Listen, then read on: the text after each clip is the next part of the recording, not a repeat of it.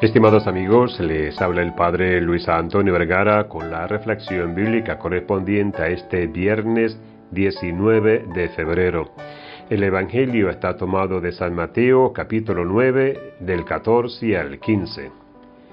Hoy el Evangelio de Mateo nos presenta dos prácticas contrapuestas referidas al ayuno.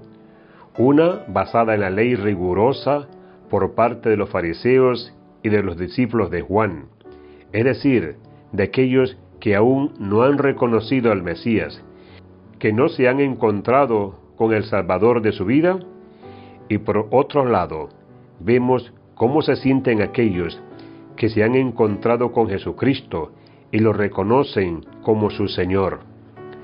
El corazón de estos últimos está lleno de alegría y gozo. Jesús lo manifiesta claro en su respuesta. ¿Cómo pueden estar tristes los amigos del novio mientras el novio está con ellos? Con esto Jesús nos está indicando que su presencia lleva a una alegría que desborda el espíritu de la ley antigua. El verdadero sentido del ayuno es hacerle espacio a Dios en nuestra vida y en nuestro corazón. Por eso, mientras el novio, es decir, Jesús, estaba con ellos, no había necesidad de hacerle espacio. Cuando Él no esté más, es necesario hacerle espacio para que las cosas de este mundo no terminen llenando el corazón. Dios quiere nuestro corazón solo para Él, pero para ello es necesario vaciarlo de todo lo que quita espacio a Dios, especialmente nuestros egoísmos, nuestro orgullo y tantas cosas más.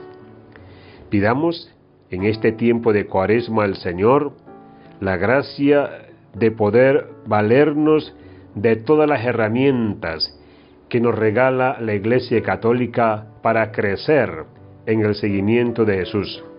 El ayuno es una de ellas, pero no olvidemos la caridad, la oración y no olvidemos compartir con los que más necesitan. Pidamos la gracia de poder salir entonces del propio egoísmo cuando una ayuna toma conciencia de esto, que María, nuestra Madre, nos siga cuidando, que este tiempo de espera a la Pascua lo vivamos con un corazón lleno de gozo y alegría, fruto de nuestro encuentro con nuestro Mesías, nuestro Señor. Que Dios les bendiga a todos.